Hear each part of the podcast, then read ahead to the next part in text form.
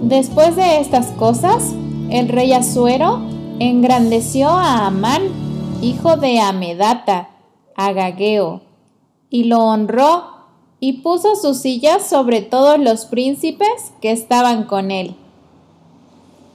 Seguramente, en alguna fiesta, jugaste al juego de la silla.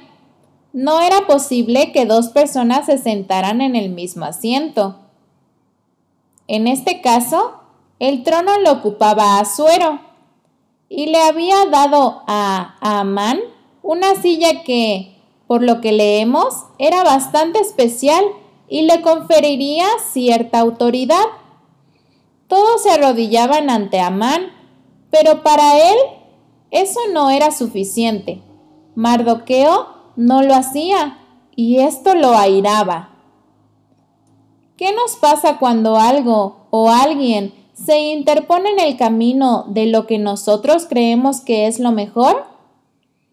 ¿Cómo reaccionamos cuando no podemos manejar las circunstancias y las personas a nuestra manera? ¿Qué pasa por nuestra mente cuando los planes de Dios, la respuesta de alguien o una eventualidad van en contra de nuestro sabio parecer?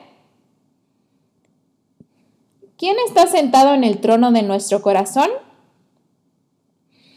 Los servos del rey le preguntaban a Mardoqueo cada día por qué él traspasaba la orden del rey. Mardoqueo cada día tomaba la decisión de tener en el trono de su corazón a Dios.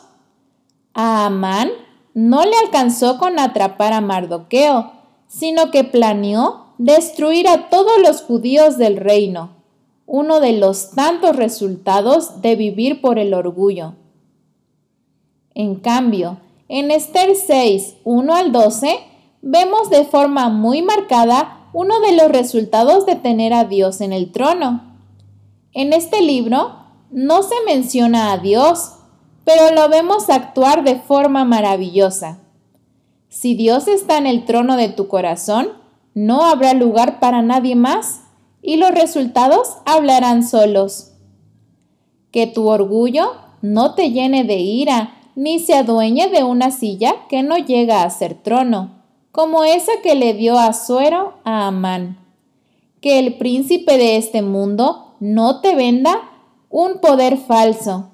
Que en cada cavidad de tu corazón haya una pata del trono donde, cada día, se siente el Rey del universo. Si hay que pedir perdón, agachar la cabeza y ceder el paso, hagámoslo. Hay personas que se preguntarán ¿por qué no nos arrodillamos ante los poderes de este mundo? Gente que nos observa para ver a quién servimos. ¿Quién está ocupando el trono? Hoy camino con Dios el matinal en podcast cortos para aquellos que disfrutamos de escuchar la palabra. Que tengas un excelente día y no te olvides de compartir. Y ya sabes, por aquí nos escuchamos.